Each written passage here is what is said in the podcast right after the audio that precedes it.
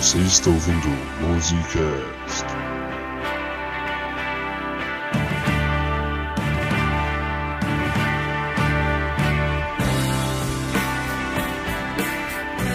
Vocês estão prontas, crianças? Estamos, capitão! Eu não ouvi direito. Estamos, capitão!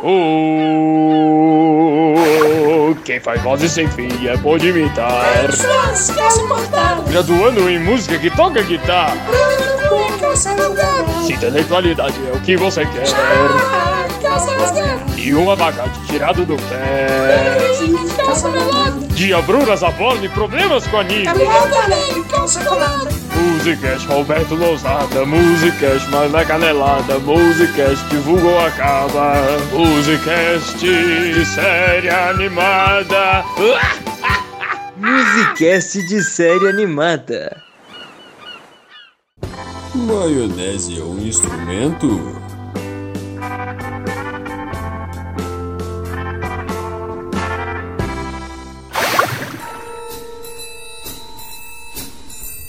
Bom dia. Bo- bo- boa tarde. Boa noite. Boa madrugada. Olá! Estamos começando mais um Musicast! Eu sou o Gabriel Tardelli. Eu vou, eu vou gravar Musicast agora, eu vou. Eu sou o Bruno da Cunha e não vai ter Lergo aqui não, moro? Verdade. Graças Bravo. a Deus. Eu fiquei até Caramba. aliviada. Eu sou Pedro Henrique e como nenhum amigo meu escuta o podcast, eu posso falar aqui sem medo de magoar ninguém. Vocês são, são, são, são meus maiores amigos nesse mundo. Pode acreditar que eu estou falando de vocês. Quatro. Meu nome é Sheva Ravá e se eu sou emo, é por causa dos filmes da Disney. Que? Como Ok, que faz essa Você vai entender. Fica aí pra descobrir. Análise musical vai clarear. Eu sou o Pedro Schwanz e esse podcast não é desenho, mas é altamente animado.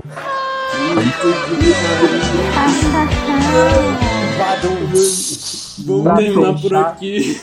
Pra Não continuar. com chave de bosta. Quem sabe a segunda parte do programa tinha anime, não é mesmo?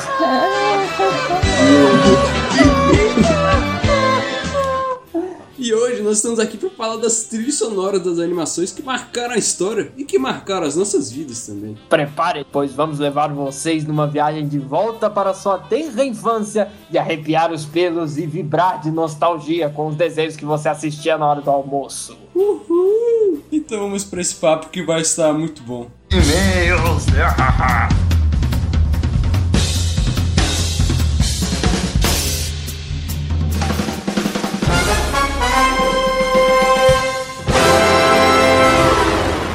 E agora, senhoras e senhores, antes da atração principal, com vocês a leitura de e-mails e gafes do Musicast.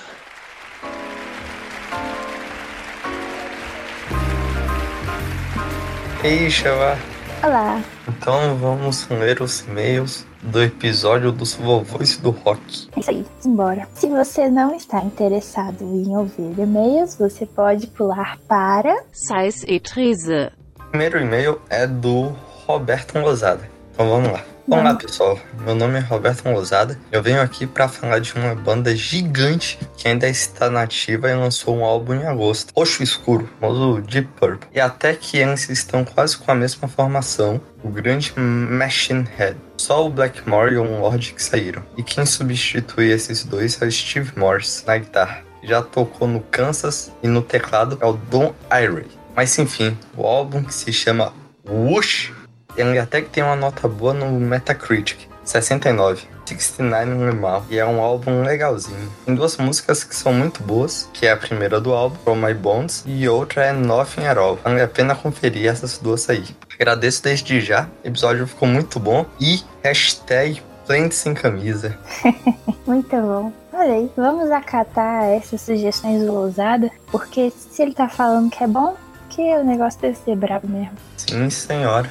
Próximo e-mail é da Sarah Lu. Perdão se eu estou falando errado, Sarah. Desculpa. E ela falou o seguinte: Oi meninos e Chevar, vocês falaram de um monte de banda no último episódio, mas não falaram da que é uma das minhas bandas favoritas, a Blue Oyster Cult. Lançaram um álbum esse ano e, mesmo sendo suspeita pra falar, o disco é muito bom. Se eu tiver que recomendar uma música dele, seria That Was Me, Ela tem um refrão bem bacana, um riff incrível e, como o Pedro, com guitarras envenenadas. e também vale a pena citar a capa do álbum, que na minha opinião é linda demais. Mais uma coisa, qual vai ser a próxima banda das biografias do Musicast? Olha ok, aí, cara. vamos uma coisa de cada vez, né? Prim- Primeiro, Vamos por partes. eu fiquei sabendo de uma música desse álbum aí. E você, você ouviu falar, Cheva, desse novo álbum deles? Eu vou ser sincera, eu conheço essa banda, mas não sabia que eles tinham lançado o álbum esse ano. Inclusive, tô me sentindo mal por não saber. Mas assim, dessa banda eu só conheço mais Don't Fear the Reaper. Don't Fear the Rip. É, Pois é. ah, uma uma nova música deles desse ano me foi recomendada no Spotify. E o nome era. No Spotify não, no YouTube. E o nome era O Alquimista. Eu, aí o nome já me conquistou, né? Eu fui Olha escutar só. e achei horroroso. É. Parece que não estão achando dinheiro pra fazer o clipe. E por fim, a última pergunta da Sara, que é qual é a próxima biografia? É, se o Musicast não acabar, a próxima biografia vai ser Pink Floyd. Eu estou muito animada pelo Pink Floyd e eu espero muito que o Musicast não acabe também. Então, fica aqui mais um apelo. Eu sei que é chato ficar falando isso o tempo todo, mas o É o Musicast seguinte. está em perigo de acabar. É isso. Tem mais quatro chances. Se nos próximos quatro episódios não tiverem 100 visualizações em uma semana, acabou o Musicast. Então, quatro chances, gente. Quatro, Quatro chances. episódios sem um sonho. É isso aí. Acabou, sonho. acabou. Mais uma vez, obrigada pelo e-mail. A gente fica muito feliz de ter uma pessoa de fora do nosso círculo social. Espero que você continue conosco. E maionese é um instrumento? Não, Patrick, maionese não é um instrumento. Então, pessoal, a gente teve uns problemas aí de gravação, então, como vocês vão perceber, em alguns momentos as vozes do Pedrão e da Cheva vão estar um pouco comprometidas. É só nessa parte, na próxima parte do programa as vozes dele já estão normais. Então, desculpa pelo transtorno, mas isso aí. Vamos pro episódio de trilhas sonoras das animações.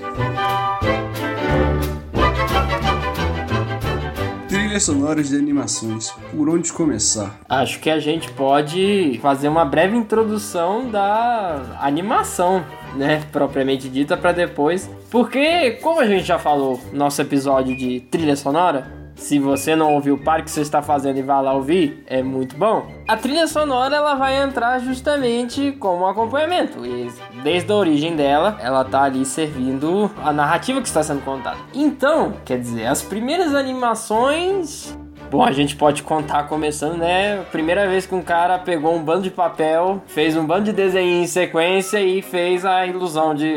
E promoveu a ilusão de ótica de que o, o bichinho tava andando, o boneco de palito tava andando, né? Oh! Quem nunca, né? Mas assim, aí você basicamente pegou isso e botou dentro de uma, de uma máquina que faz isso por você, numa velocidade muito maior. Isso Uhum. ali em início do século XX, né? Com, teve aquela exposição famosa, né? Das pessoas en- entrarem na sala pra ver o trem se mexendo. Aí todo mundo, "Ah, meu Deus, o trem. Tinha gente que do trem dos irmãos do Mac. A gente até comentou isso no episódio 4, né? tinha, tinha até gente que saía correndo porque achou que o trem ia, ia sair da tela.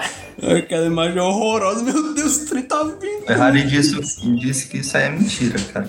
É, deve ser, cara, porque é muito, aquilo era muito tosco pro pessoal acreditar. Mesmo que era uma inovação tecnológica, mas era muito tosco, pô. E então, a trilha sonora, ela só entra também mais uma vez como acompanhamento. Uhum. Ela tem uma, uma função um pouco maior, porque ela conversa com o filme, que é a famosa técnica do Mickey Mouse, que até extrapolou do- das animações pros filmes mesmo, que é uma técnica bem utilizada. Até no Baby Driver tem isso, ou naquele trailer famoso do Esquadrão Suicida tem o forte famoso lá do Mickey Mouse, que é o que? É a música dialogando com o filme. Quando o personagem faz uma certa ação, a música reage a essa ação. Uhum. É, a música guia totalmente, ali no caso do Mickey, as ações que ele faz lá. Também vale lembrar que esse curta do Steamboat, ele foi o primeiro cuja trilha foi totalmente pós-produzida, ou seja, não tinha aquele negócio de músicos tocando ali ao mesmo tempo, não tinha nada disso. Então, tudo foi pensado depois do negócio ser concluído, ou pelo menos de ter uma ideia inicial. Uhum. Que a gente tá falando do filme de 1928, Steamboat Willie, que é,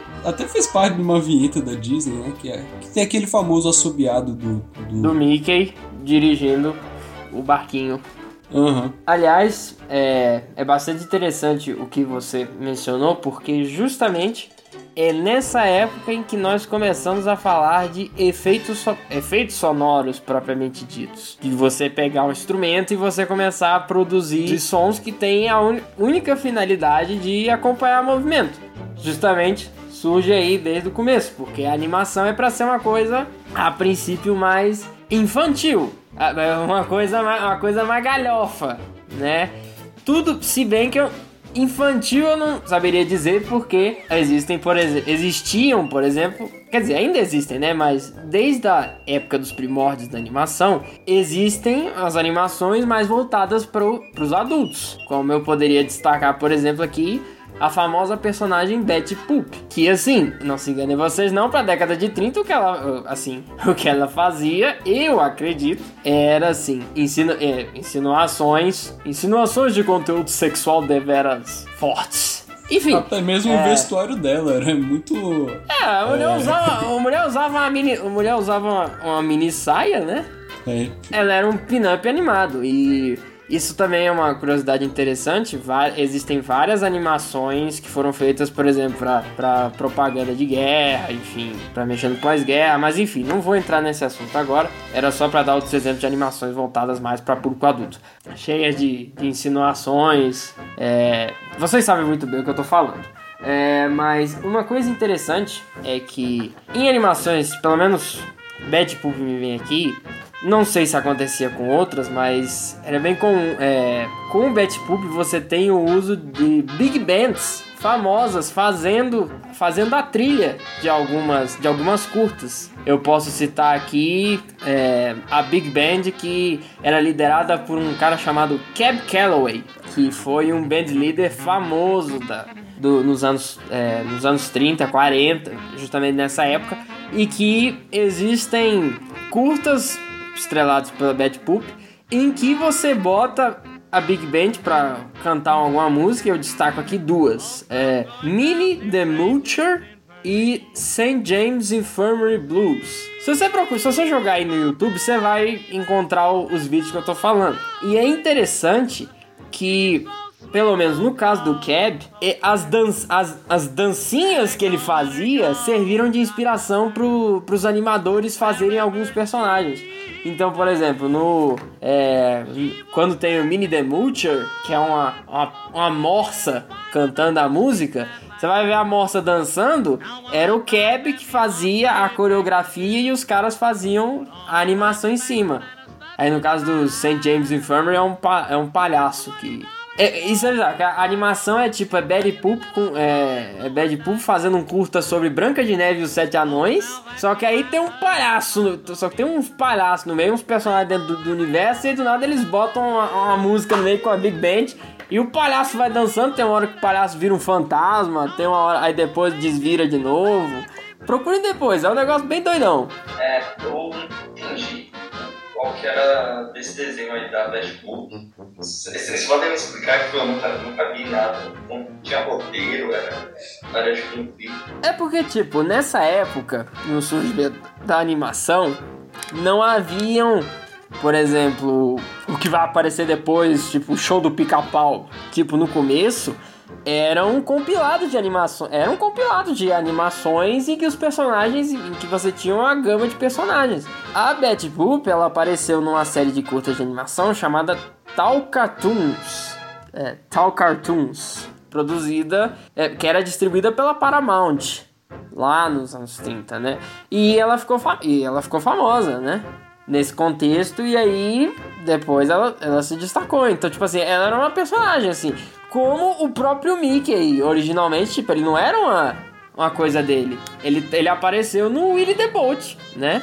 Tanto que junto com ele surgiu outro personagem que era Oswald, o coelho.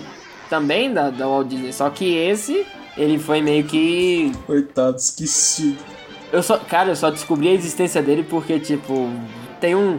Tinha um, há muito tempo, é, há um bom tempo lançaram um jogo do, do Mickey pro Wii, um negócio assim, que era é, que, e aí aparecia esse personagem, o Oswald, mas é, fora, antes disso eu nem tinha ideia que essa criatura existia.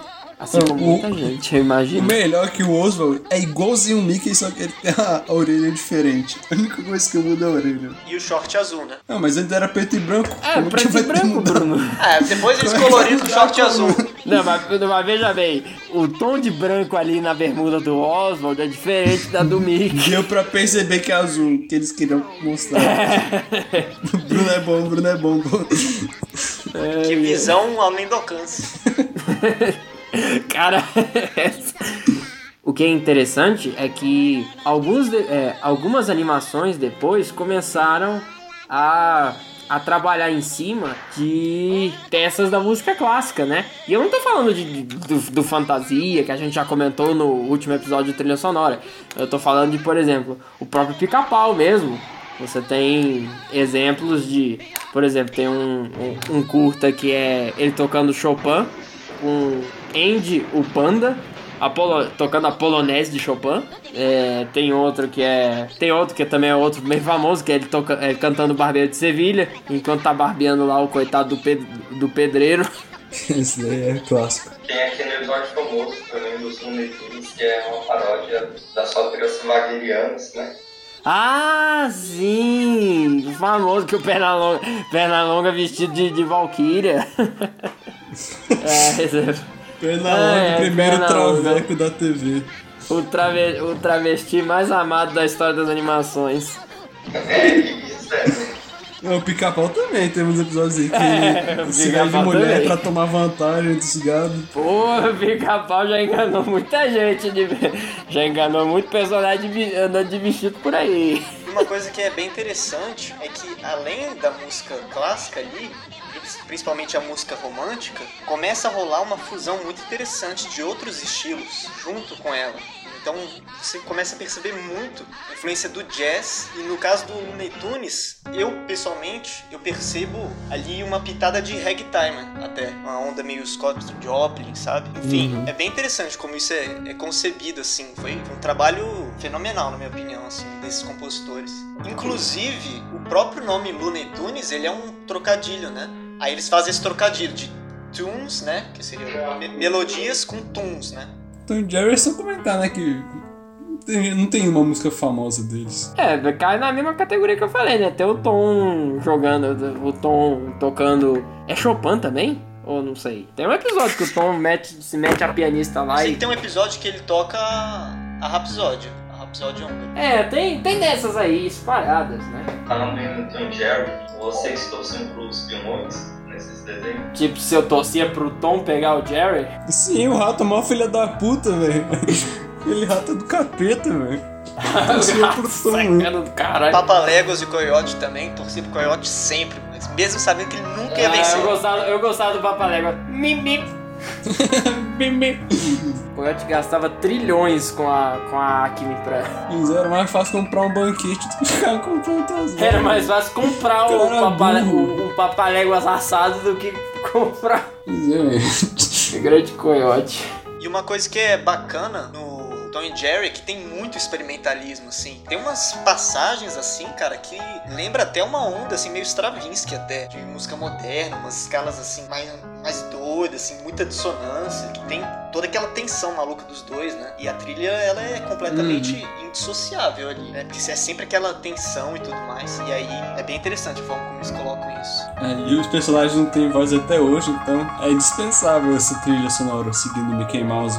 Fantasia foi marco da, dessa questão da trilha sonora, porque justamente nesse caso o papel é uma inversão de papéis na estrutura da animação, em que a animação ela é feita pra estar servindo a trilha sonora, né? E aí a, tri- a trilha sonora que a trilha sonora ela já existe e, o- e aí os animadores da Disney fizeram pra colocar, co- colocar a trilha sonora dentro de um contexto. Então você bota até. Na verdade, eu não sei se tem alguma ali que é que é música música por si só, né? Mas, é, mas muitas ali são é, muitas ali o que acontece é, é uma mudança de contexto, né? Você tem, como eu já falei no de trilha sonora e vou falar aqui de novo, é, por exemplo, o Aprendiz de Feiticeiro que de, de longe acredito ser a mais conhecida de todas as peças do Fantasia, junto com Noite na Montanha Careca, sei lá. Enfim, Aprendiz de Feiticeiro, ele, é um, ele era um poema sinfônico, ou seja, um poe que foi é, uma obra que foi escrita baseada em um poema, ou seja, ela já tem um contexto,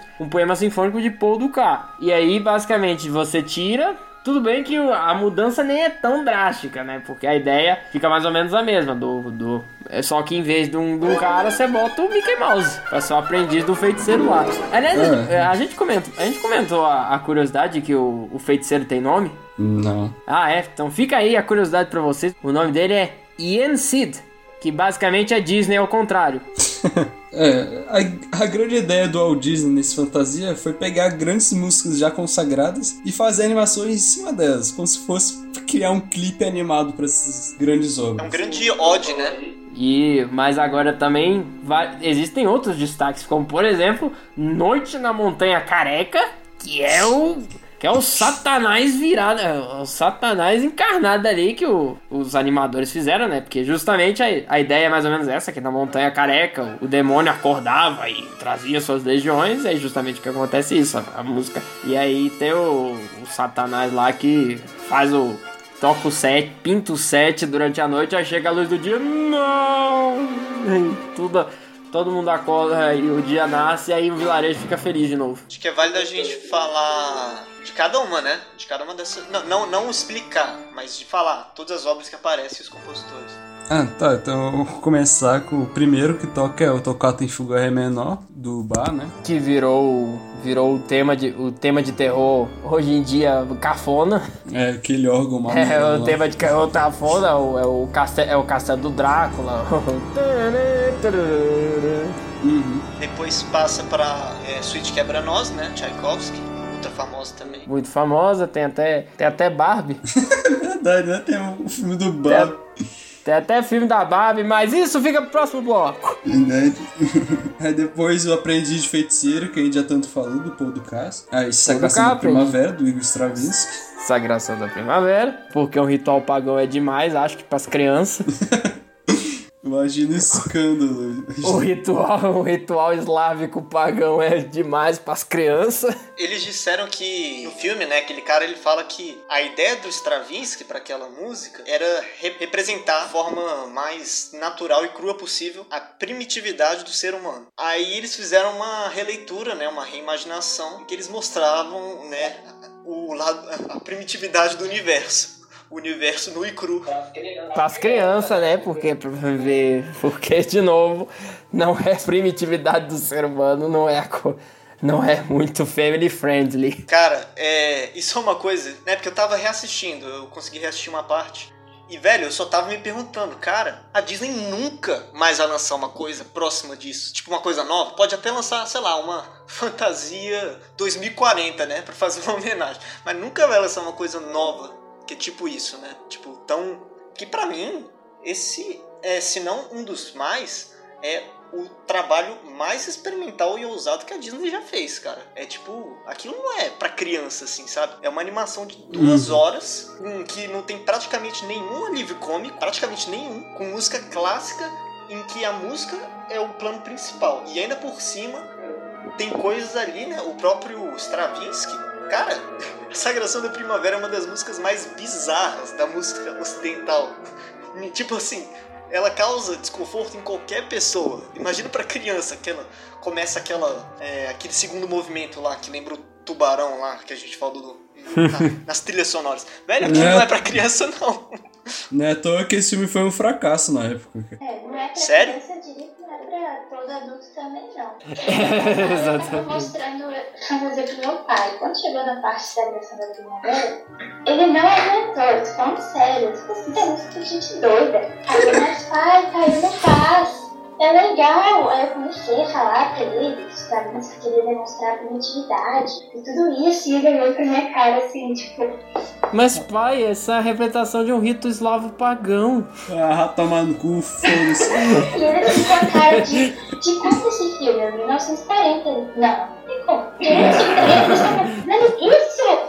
Não é pra qualquer um. Ele foi muito corajoso da Disney. Eu não sei até hoje como a Disney conseguiu fazer Algo tão rico e tão diferente. Vamos lembrar também que na primeira exibição da, sagra... da Sagração da Primavera rolou um pequeno motim entre a plateia, do tanto que aquilo era bizarro e desconfortável. Tipo, a dança, a coreografia, a música, tudo.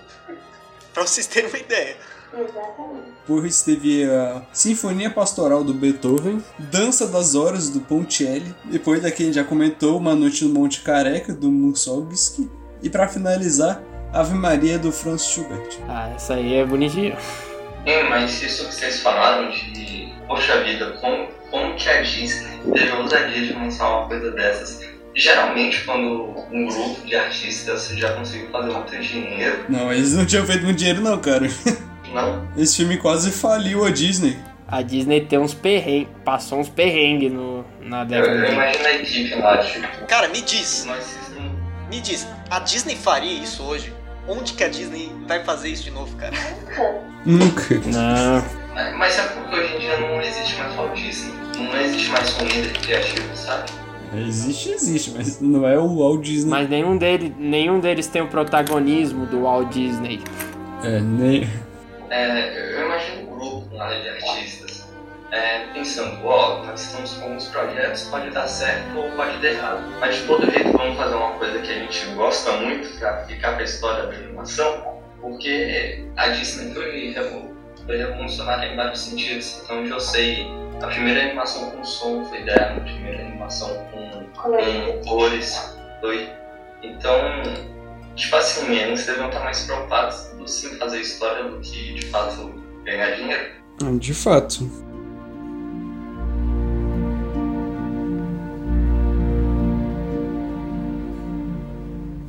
E maionese é um instrumento? Não, Patrick, maionese não é um instrumento.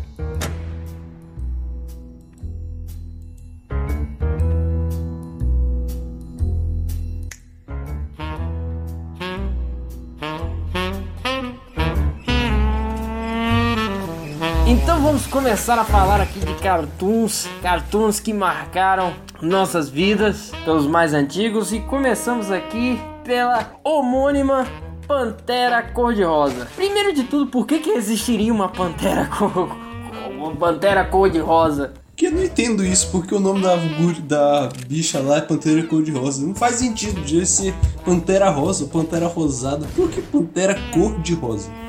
Foi mesmo, mas a música foi feita por um desenho e depois fez personagem ou é uma música que já existia antes? Não, cara, é um filme. É um fizeram um filme. Um filme de um ladrão tentando roubar a Pantera Cor-de-Rosa, que é um diamante. Aí, na introdução, que é quando passa aquele lá estrelando, pá, fulano, ciclano. Aí tinha a animação da Pantera Cor-de-Rosa zoando com esses negócios. Tipo assim, estrelando Peter Sellers, tananã. Aí a Pantera vinha lá e a Pantera Cor-de-Rosa, porque ela era zoadona, ela era zoeira. Saquei, saquei. Eu só lembro daque, da, daquele filme lá e eu, eu fiquei puto com esses, com esses filmes novos, porque tipo, ué, cara, onde os caralhos está a Pantera Cor-de-Rosa? Eu, criança lá, achando que ia ver a Pantera no, no meio do filme, tipo Space Jam. Aí não tem Pantera Cor-de-Rosa, é o Diamante. Aí eu, porra, cara, como é que pode? Eu fui enganado.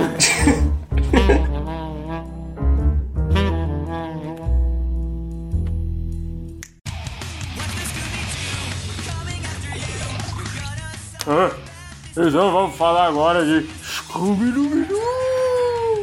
Ah, ah, Cruz credo. Você sabe como que o. como que o Orlando Drummond criou a voz do Scooby? Imitando um cachorro pra assustar o bandido. Sim. É. Isso aí. Eu só chutei, cara. Você chutou, é sério? O quê? Caraca, quanta precisão, hein, tá dando? Esse chute aí foi cirúrgico, rapaz. Falando de Scooby-Doo, é impossível não lembrar das Hex Girls. Quem são elas? É um trio, uma banda de três garotas góticas que frequentemente aparecem em alguns capítulos do Scooby-Doo novo e em alguns filmes isolados. E aí eu tive essa lembrança delas, fui pesquisar e vi que elas têm até uma página na Wikipédia, na qual elas são descritas como uma banda de eco gótico rock. Caramba! Eco punk gótica. Eco punk gótica! É, o que que é isso? Os caras fazem ritual pro satanás com é, bife de... É, como é que é? Leite de soja? O que? Com coisa base, da base de Mas, mas, soja? é, mas é o que mais tem, né, Chance? Ou seja, é um evento, o tipo de som que essas três meninas fazem. E aí eu fiquei assim, abismada. Eco, gótico, rock. Rock, eco e gótico. E aí eu acho que isso talvez se deva ao fato de delas serem bruxas, né? Então todo o rolê delas tem muito a ver com Wicca.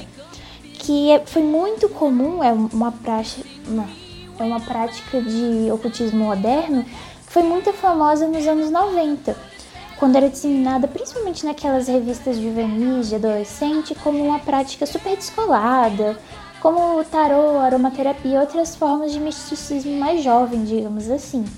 E a Wicca se baseia muito nos elementos da natureza e como eles se intercalam com a magia. E aí as Hex Girls, como boas garotas góticas bruxinhas dos anos 90, 2000, elas vão cantar sobre os elementos naturais, sobre a força desses elementos, sobre colocar um, um, um feitiço em você, sobre fazer magia, bruxaria pra você. E aí todas essas músicas vão nessa pegada mais mística. Tanto é que o próprio visual delas relembra muito assim características vampirescas, né? Bem do gótico mesmo. Elas usam dentinhos de vampiro, usam visual todo preto, muita maquiagem escura. E essa parte eco do nome vem muito dessa relação da Wicca e daquele ocultismo da época com a natureza e suas forças e tal. Com essa bruxaria mais natural. É, Então, assim, elas aparecem em alguns episódios separados, é, são um elemento frequente. Inclusive, foi estudada a possibilidade de fazerem um show paralelo só com elas como personagens principais, porque elas fizeram muito sucesso, mas acabou que essa ideia não foi levada adiante. Mas eu acredito que seria muito legal e muito provavelmente a música delas seria mais o cerne, né? O que é bem legal, escutem depois no YouTube as canções, é só procurar Rex Girls é, Scooby-Doo que aparece. É, é bem legal mesmo. Agora que você tá falando, Cheva, eu bem que me lembro de alguma coisa assim. Curio- Curiosamente, eu lembro do. Eu lembro do Salsicha falando. As X-Girls! Nossa, eu lembro. E aí, inclusive, uma das aparições mais famosas que elas tiveram foi no filme A Lenda do Vampiro, em que elas aparecem fazendo um show num festival em que a, a turma do mistério tá, né? A turma do Scooby-Doo tá nesse, nesses dias. E aí, quem acha esse show delas primeiro é o Scooby e o Salsicha. E num primeiro momento eles ficam super assustados com a aparência das meninas e do modo delas se apresentarem, se vestirem, né? Mais essa pegada rock gótico e tal. Mas aí depois logo eles acham som muito dançante e assim, ficam cativados. Aí o resto da turma chega também. O Fred fica assim, olhando pra vocalista maravilhado e a Daphne dá uma cutucada nele. Eu achei que foi uma forma muito legal do Scooby-Doo usar o movimento popular que tava tendo nessa época, né? Anos 90, anos 2000. E colocar isso pra meio que dinamizar o show, tornar ele mais atual, porque Scooby-Doo é um show que se estende desde os anos 60. E se a gente fosse levando as mesmas referências dos anos 60 e 70 até agora, não colaria. Então eles se adaptaram muito, inclusive, nessas referências musicais. E esse grupo das garotas góticas é um ótimo exemplo. Pessoal, eu vi aqui as Hex Girls, me lembrei de um negócio que eu não pus na lista. Vocês se lembram de alguma coisa que. O nome não vai ser esse, mas era algo parecido. Hi Hi Puff Yami Uni Show. Hi, hi, Puffy and Yumi Show! Hi, hi, Puffy and Yumi Show! Hi, hi, Puffy and Yumi Show! Pô, vivi assistindo. Eu conheço essas meninas Hi Hi Yami Pufigo, não sei se é assim. Puffy, hi, hi, Yumi. Porque teve um, um ovo de Páscoa que meu pai me deu, que era desse desenho, e aí a surpresinha era tipo um radinho portátil que você colocava o fone e conseguia sintonizar. Funcionava pilha mesmo, era um radinho de pilha pequenininho assim. E aí veio todo embaladinho, o ovo todo bonitinho, o rádio era decorado com as personagens, era super fofo e era naquela época em que MP3 não era tão disseminado assim. E era mais barato e mais simples você escutava no rádio, né? Então assim, era um rádio bem simples, só tinha o aumentar, diminuir volume, ligar, desligar e regular a frequência só. Aí tinha a anteninha que você puxava e tinha que colocar um fone de ouvido, né? Mas era muito divertido. Eu achava assim, aquela menininha de rosas tão fofa. Eu adorava. Mas enfim, isso foi 2006, 2007, muito fofo mesmo.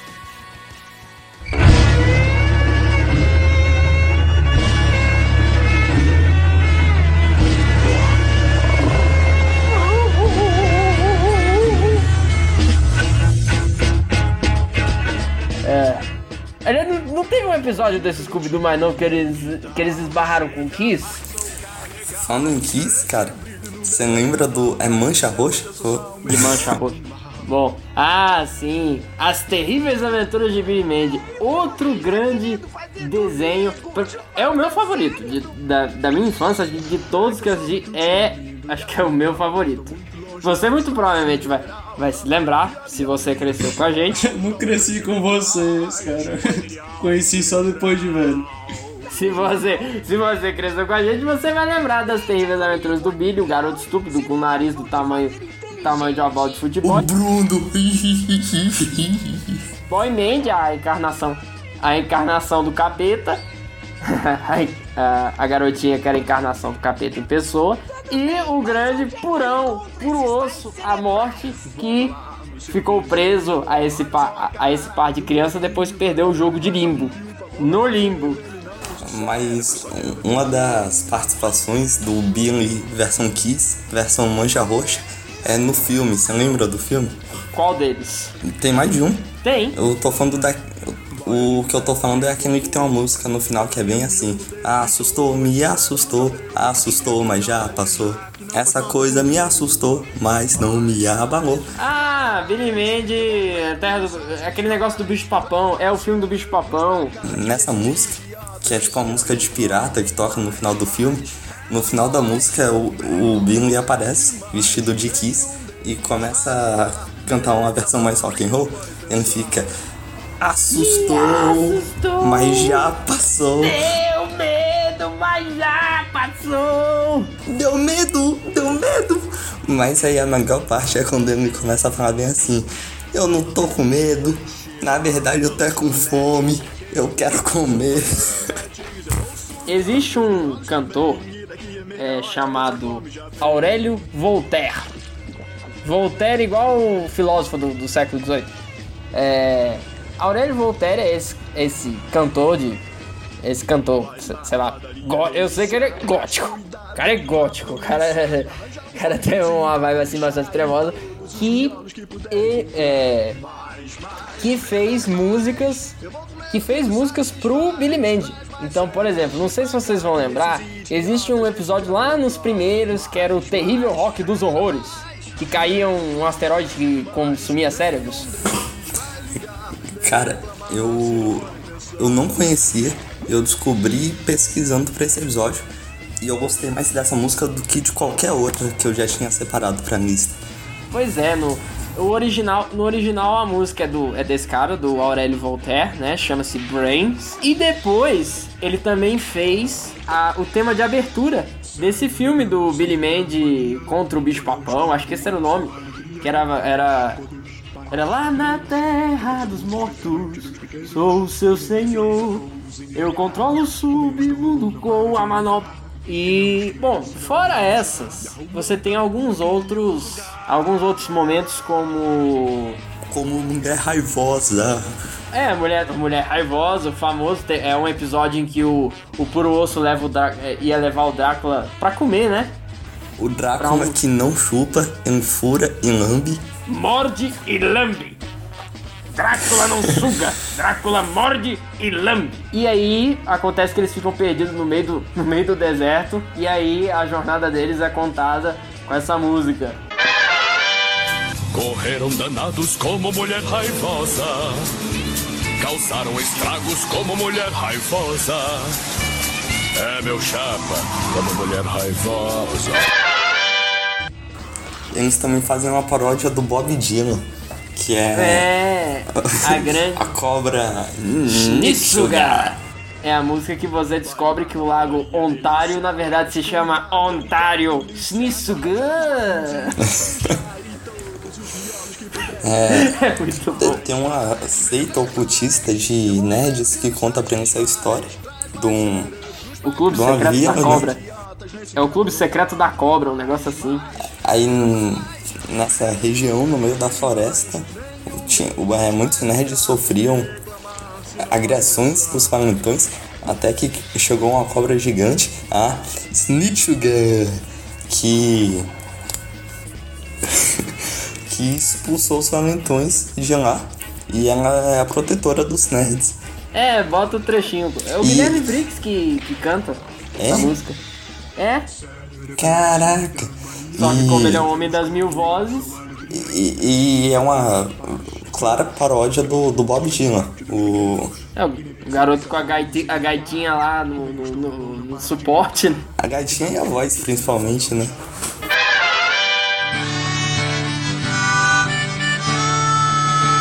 Foi nas antigas matas do bom Canadá. Os nerds viviam por lá, se distraíam bebendo chá e eram felizes. Nem é tão notável assim, mas tem o episódio da Batalha das Bandas, né? Que o Puro Osso, Puro Osso tocava. Que aí você descobre que o Puro Osso tocava Stairway to Heaven no colégio. É mesmo? É, ele, Isso eu não sabia. o- em inglês ele fala I used to play that. É, é, eu costumava tocar, acho que era o solo de guitarra do Stairway to Heaven, um negócio assim. Se bobear, ele que passou, a, ele que passou os negócios pro Jim Cage. reclamar se não pode pensar. Me traz o cérebro dela, o cérebro dela, o cérebro dela.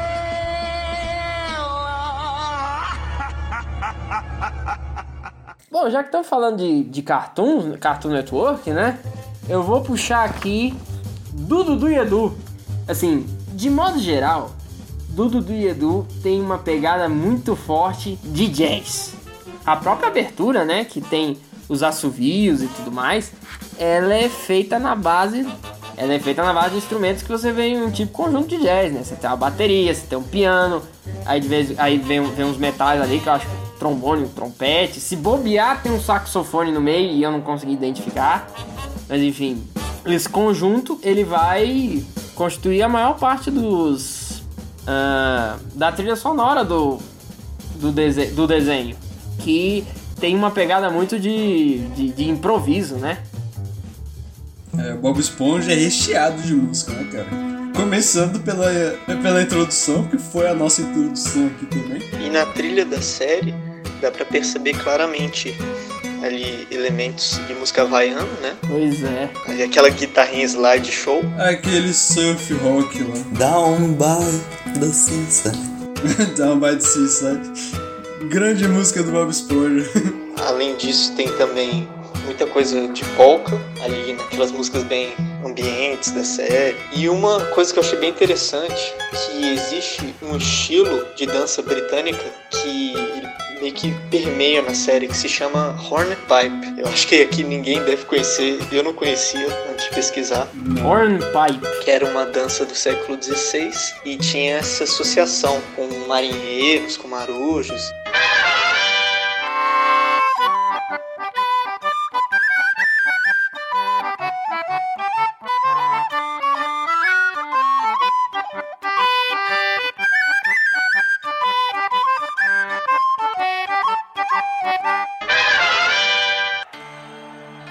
Falar das músicas que aparecem no desenho. Tem a mais famosa Sweet Victory, né? A apresentação que eles fazem ali mais pro fim do episódio, ela ficou tão icônica que ela aparece direto ali no Super Bowl. É, no desenho mesmo, eles submergem lá do, da frente do biquíni até o meio do campo lá do Super Bowl lá e eles tocam no halftime show lá. Eu não tenho certeza se o Bob Esponja ele já era associado antes com o Super Bowl ou se foi por causa desse episódio mesmo, mas eu acho que foi por conta dessa apresentação magnífica que eles fizeram. A maionese é um instrumento? Não, Patrick, a maionese não é um instrumento. Cara, como não esquecer da cena do Plankton correndo pra tocar gaita. Ele é minúsculo. é verdade. Essa cena é boa demais, cara. Fala sério. Sacanagem com o bicho. cara Bota... sai correndo. Porra, mas também é sacanagem. Como é que os caras botam. Como é que os caras botam a porra de um plano seguinte? Cara, qualquer instrumento que não fosse tocar, né? É, na verdade, é qualquer instrumento. Bom, agora parando pra pensar, talvez a gaita devia ser o menor que eles tinham, né? É, né, Chance?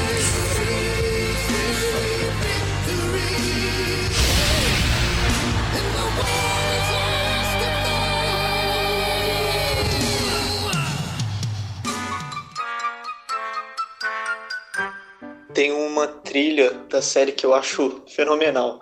Pelo nome eu acho que ninguém vai reconhecer, mas quando tocar aí, acho que vai ser instantâneo. Que se chama Tom Foolery, que é Tom e Foolery de idiotice, enfim. A instrumentação, a parada mais cômica, é tudo bem show. É um dos temas que eu mais gosto da série. É, e também tem a música lá do. Cara, qual é o nome? Fogueira, a música da fogueira lá, que eles ficam soletrando aí. O Patrick fica doidão lá, que ele consegue soletrar direito. Ah, é aquele episódio do, do urso. Ah, é o urso do mar. urso do mar. É, essa música é muito boa, deixa eu ver. Tem a música do Texas, que é a. A Sandy, tem saudade do da Texas. do Texas. Vocês sabem dessa música? Que a Sandy canta falando que ela tá homesick, né? Não sei como fala em português. É. Aí ela fica contando a história lá, parece tipo um esquilo de verdade, né? morando lá na, no Texas, fazendo churrasco, essas coisas, é muito bom. Ô, Tadano, tem aquele episódio que. Que ela sai da água e todo mundo sai junto, aí eles botam uma, uma esponja de verdade. tipo, uma esponja de lavar panela. os melhores momentos era quando os caras pegavam uma É. esponja de verdade. No filme né? mesmo aparece, né? Tem um episódio que o Bob Esponja tá doente, aí o, o cara chama o, a mãozona lá do cara, puxa o Bob Esponja ele começa a se lavar com o Bob Esponja. Verdade.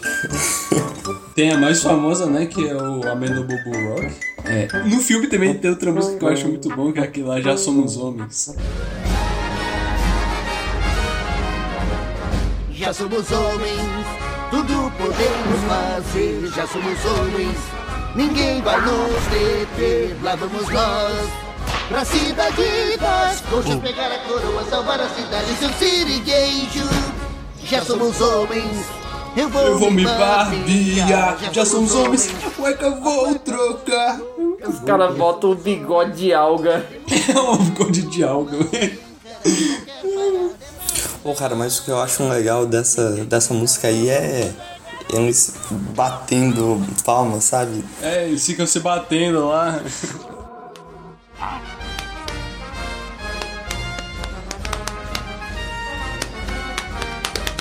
Arrebenta, amigão.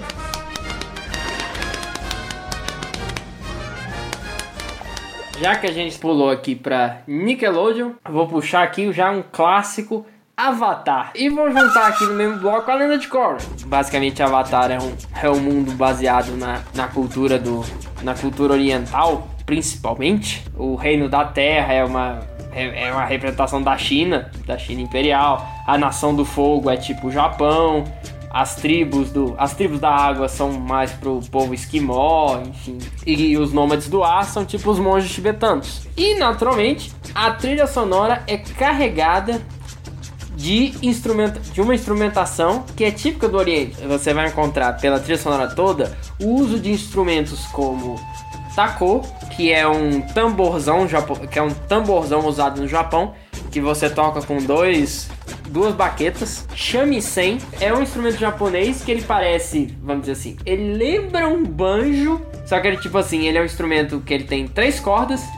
Você você toca ele com uma palheta toda diferente que se chama bate, que parece que parece mais um pente de cabelo. Sim, se você É. vê de longe. É o, é um instrumento daquele filme Cubo, né? É, exatamente, é um shamisen. E aí, uma coisa interessante sobre esse instrumento é que o método de aprendizagem dele é na base do ouvido. Erhu, que é uma, é, seria uma, é uma espécie de. É uma rabeca chinesa que basicamente tem duas cordas. Rabeca é um violino rural, é um, é um violino que surge no campo. E o arco você meio que toca entre as cordas. Caraca. Tem dois episódios aqui que um é chamado é, Contos de Bacincê. O, co- é, assim, o conto que eu acho que ficou mais marcado é o conto de Iroh. Iroh era o tio, é o tio do Zuko. Zuko é o príncipe da Nação do Fogo que no início da série a vida dele é capturar o Avatar para re, pra restaurar a honra dele. É o menino que tem, a, tem uma cicatriz, que tem uma cicatriz no, no olho. E aí tem um conto que é o, o tio dele, né, andando pela cidade, ajudando as pessoas.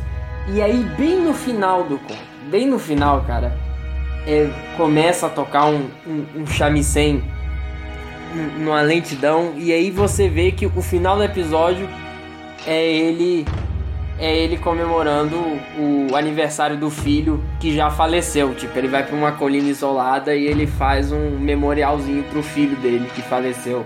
Porra, cara, é, é muito triste, cara. Tão triste quanto o Gary fugindo da, do Bob Esponja. Depois também tem o último episódio da, da Lenda de Aang. Tem uma batalha que acontece em paralelo, que é entre o Zuko contra a irmã dele, que é, é o capeta em pessoa, que é a Azula, que é a bicha ps- psicótica e tudo mais. E aí eles vão lutar, eles vão fazer um duelo lá, que na, dentro do universo se chama Agni Kai. É uma forma de duelo formal de dominadores de fogo. E aí, tudo isso acontece num dia específico em que tá passando um cometa. E aí, esse cometa dá um poder incrível pros dominadores de fogo. E eles começam a, a jorrar. A jorrar umas tempestades de chamas, enfim. E aí, você tem essa luta. A trilha sonora se chama O Último Agni Kai. E é impressionante que, tipo assim, você nota que a trilha sonora é o foco mesmo, porque pró- pró- os próprios efeitos de, do, da, das chamas colidindo e tudo mais, eles ficam abafados. E você sente a trilha sonora e é, é um momento bastante. É um momento muito intenso. Tipo assim, a, a animação é bem, bem feita pra caramba. E o fato de que estão jorrando chama pra tudo quanto é lá, a capital da. A capital da nação do fogo tá pegando. Tá basicamente sendo incendiada Tá completamente. fogo, capital dos- Pegando fogo, de bicho! fogo tá pegando fogo. Ainda bem. E por último, tem uma comparação muito interessante que são os créditos.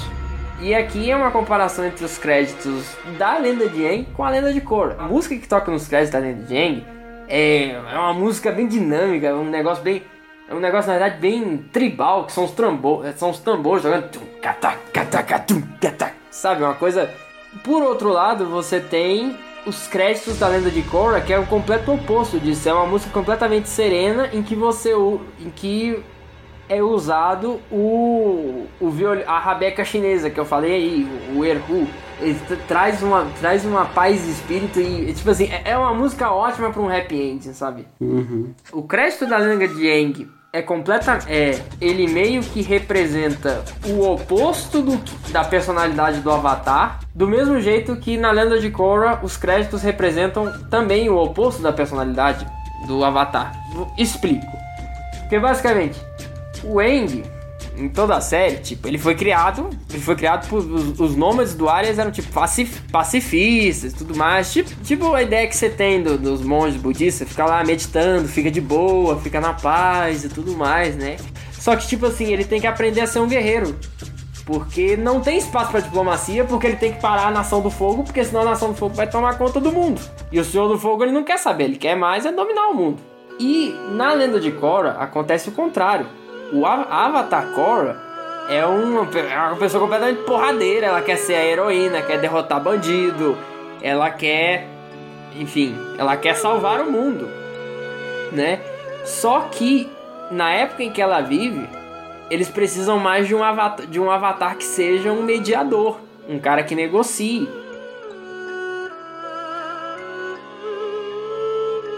Ah, sim, eu quase esqueci de falar que foram compostas por Jeremy Zuckerman e Benjamin Wynn. Looney Tunes Show. Contemplem o mago Isso aí. com seus poderes. Incríveis poderes. Incríveis É. poderes. Aí começa a metaleira. Seu pai tá em casa? Tá? Foda-se o cara, não vai dormir não. Eu que moro nessa casa, eu expulso o Renato aqui. Mas o mago é implacável.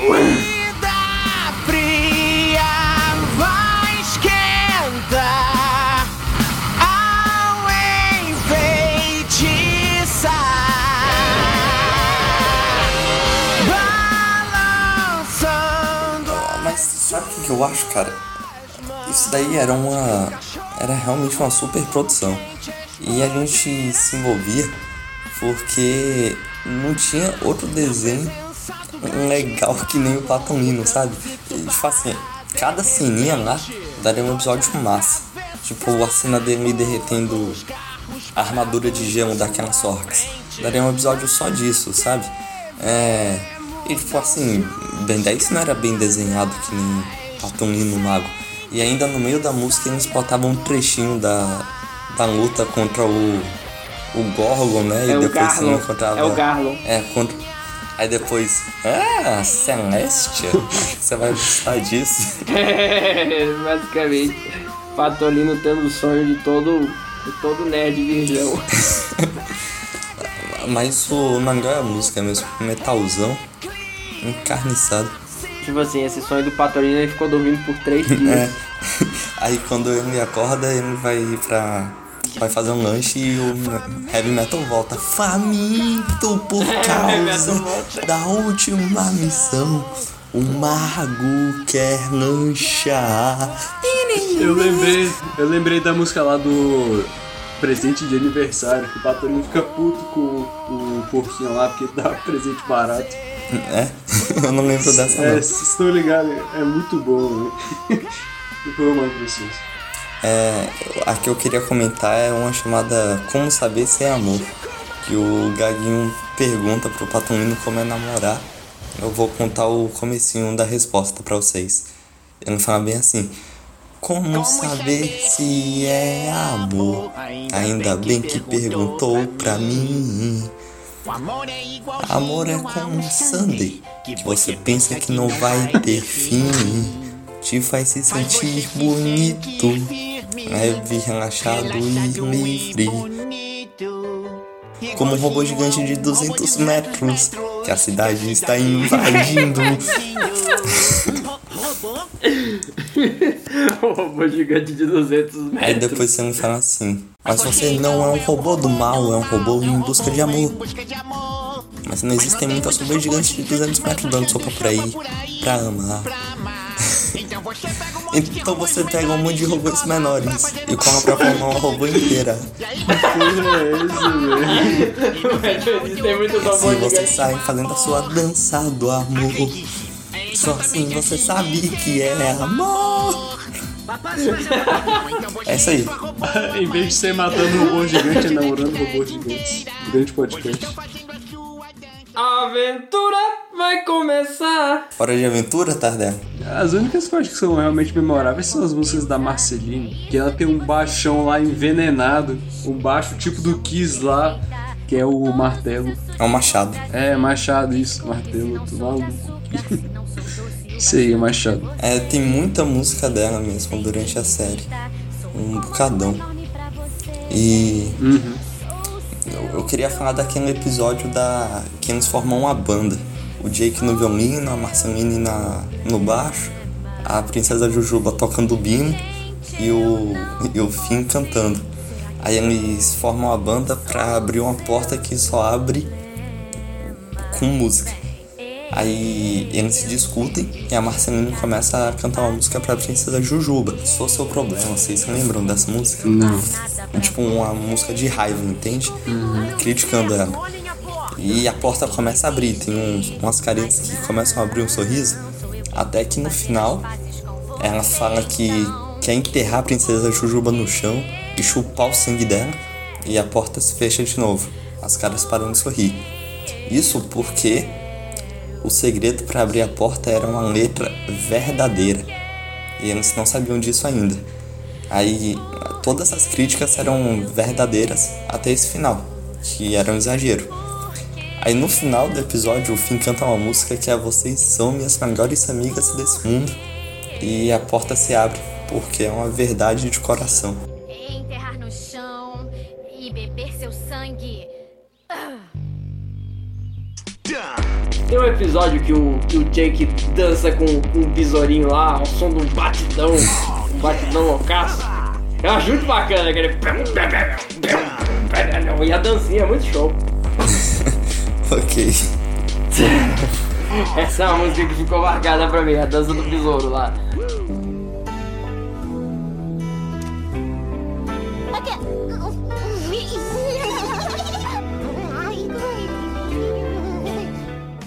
Qual é o melhor desenho nacional de todos? Irmão do Jorel. Acertou. Eu ia dizer Turma da Mônica, mas enfim. Não, é irmão do Jorel. Me desculpa, Jones, mas as referências que eles fazem com a cultura nacional, as referências que eles fazem a, ao rock de garagem no Brasil, o, o irmão do meio do Jorel, que também é o irmão do meio do irmão do Jorel, é baterista de uma bandinha de garagem. E o melhor de todos é, é uma paródia de rock and roll dos anos 80, que é uma, é uma música que volta a aparecer diversas vezes na série. Sempre que o episódio tem alguma história de romance, que é o amor impossível. Que a letra é amor impossível, amor muito difícil, extremamente complicado. É amor impossível.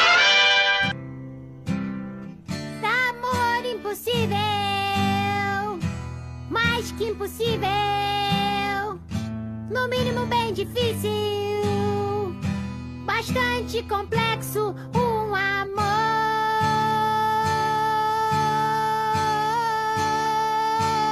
impossível.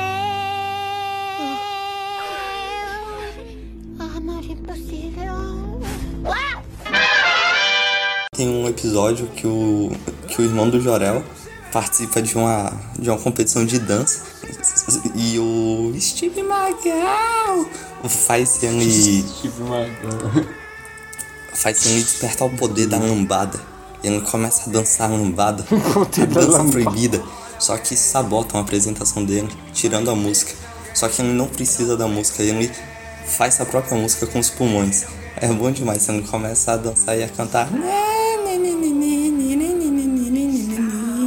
Ah, é verdade, eu acho que eu já vi essa. É verdade. Bem lembrado, Pedro, bem lembrado.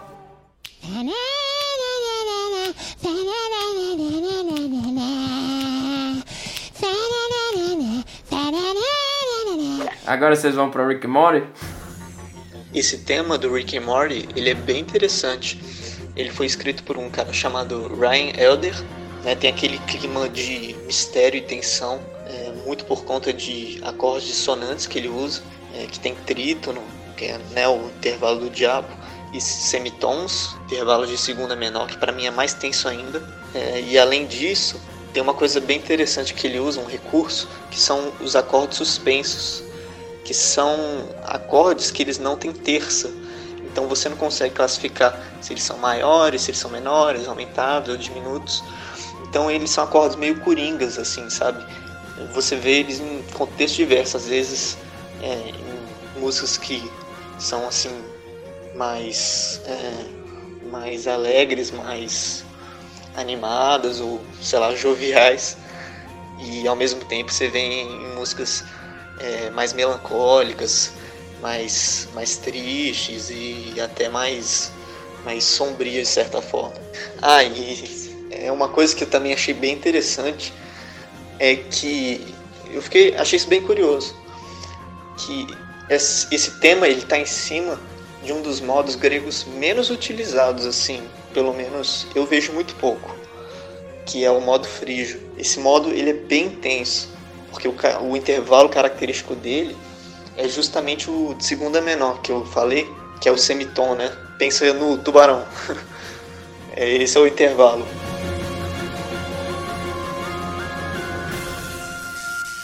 Bom, uma música que é da série, eu imagino, é aquela do Tiny Rick! Tiny Rick! É, que é basicamente tipo, Help me out, I'm trapped in this body!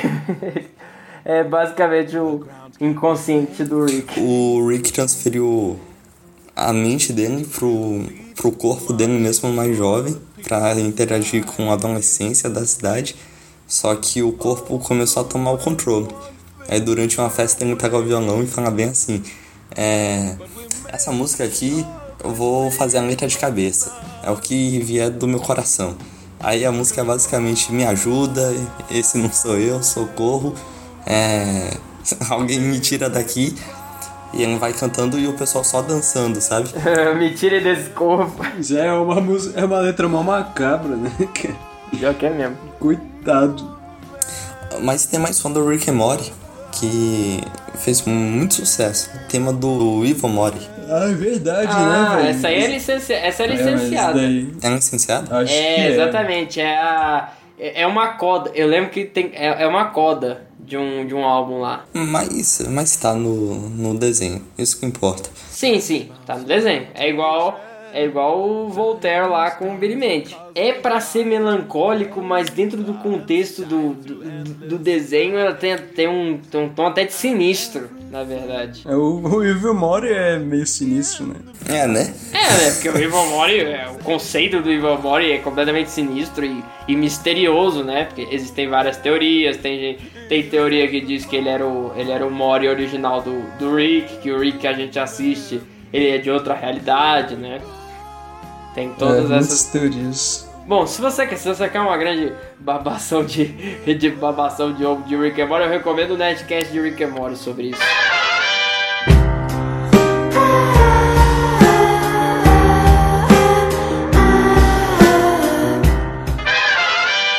E aí, essa música do Moomin, o que, que, que vocês acham? Eu acho que é a melhor da série. Ah, da nuvem, né? Que tem uma nuvem cósmica Sim. lá. É. Eu assisti essa série de madrugada, lá na minha redinha, tipo, três da manhã. E eu já tava grog pra caramba, sabe? E aí, escutar um negócio desse, eu já tô, já tô mais pra lá do que pra cá. Isso era um soco na cara, eu ficava, é o quê? Eu viajava tanto nessa música. Mais alguma coisa pra falar de Rick and Morty? É só comentar que a gente tocou essa música com a nossa bandinha de garagem. Foi um momento MTV acústico, só o Brunão e o Tardé. Momento MTV acústico. Se, é- se o acústico MTV fosse produzido com um orçamento baixíssimo. Nossa, é. Eu e o Pedrão dividimos o mesmo anca e não dava potência suficiente. Eu tinha que gritar no microfone e ficava tudo estourado. E ficava baixo ainda. Eu confesso que eu não entendi nada que o Tardelli cantava. Pois é, nem eu entendia o que eu cantava. Uma bosta. que ótimo! Pois é, o amplificador me zoou. Eu tinha escolhido essa música pro repertório exatamente pra eu tocar no violão com vocês. Aí na hora a gente só tinha um violão, sei lá. Vocês falaram assim, não, Pedro. Hoje não, sabe? Aí eu, eu saí todo triste.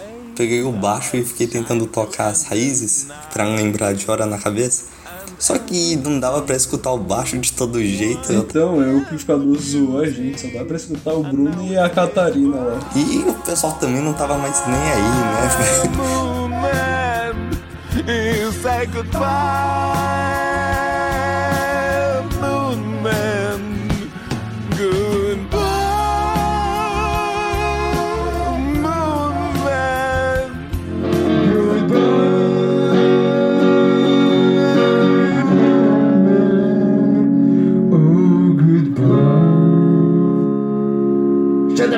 Man.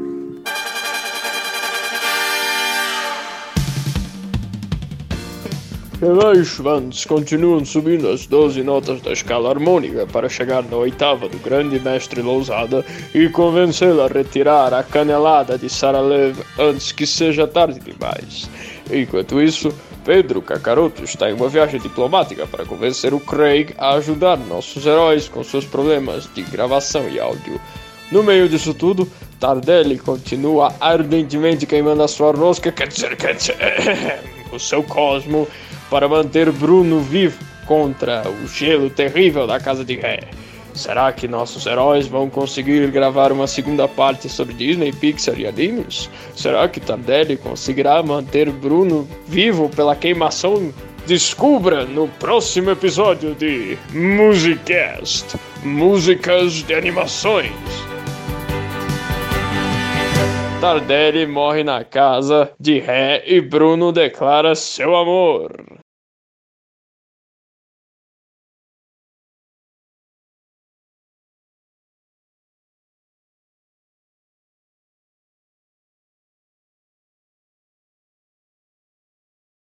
E agora, senhoras e senhores, para fechar com chave de ouro, com vocês.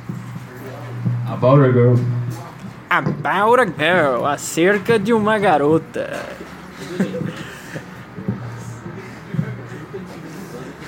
Você pode ler tanto quanto você está. Quanto, quanto acerca da garota, da casa da garota, não sei. Ou você está falando sobre a garota. É sobre a garota. Ah.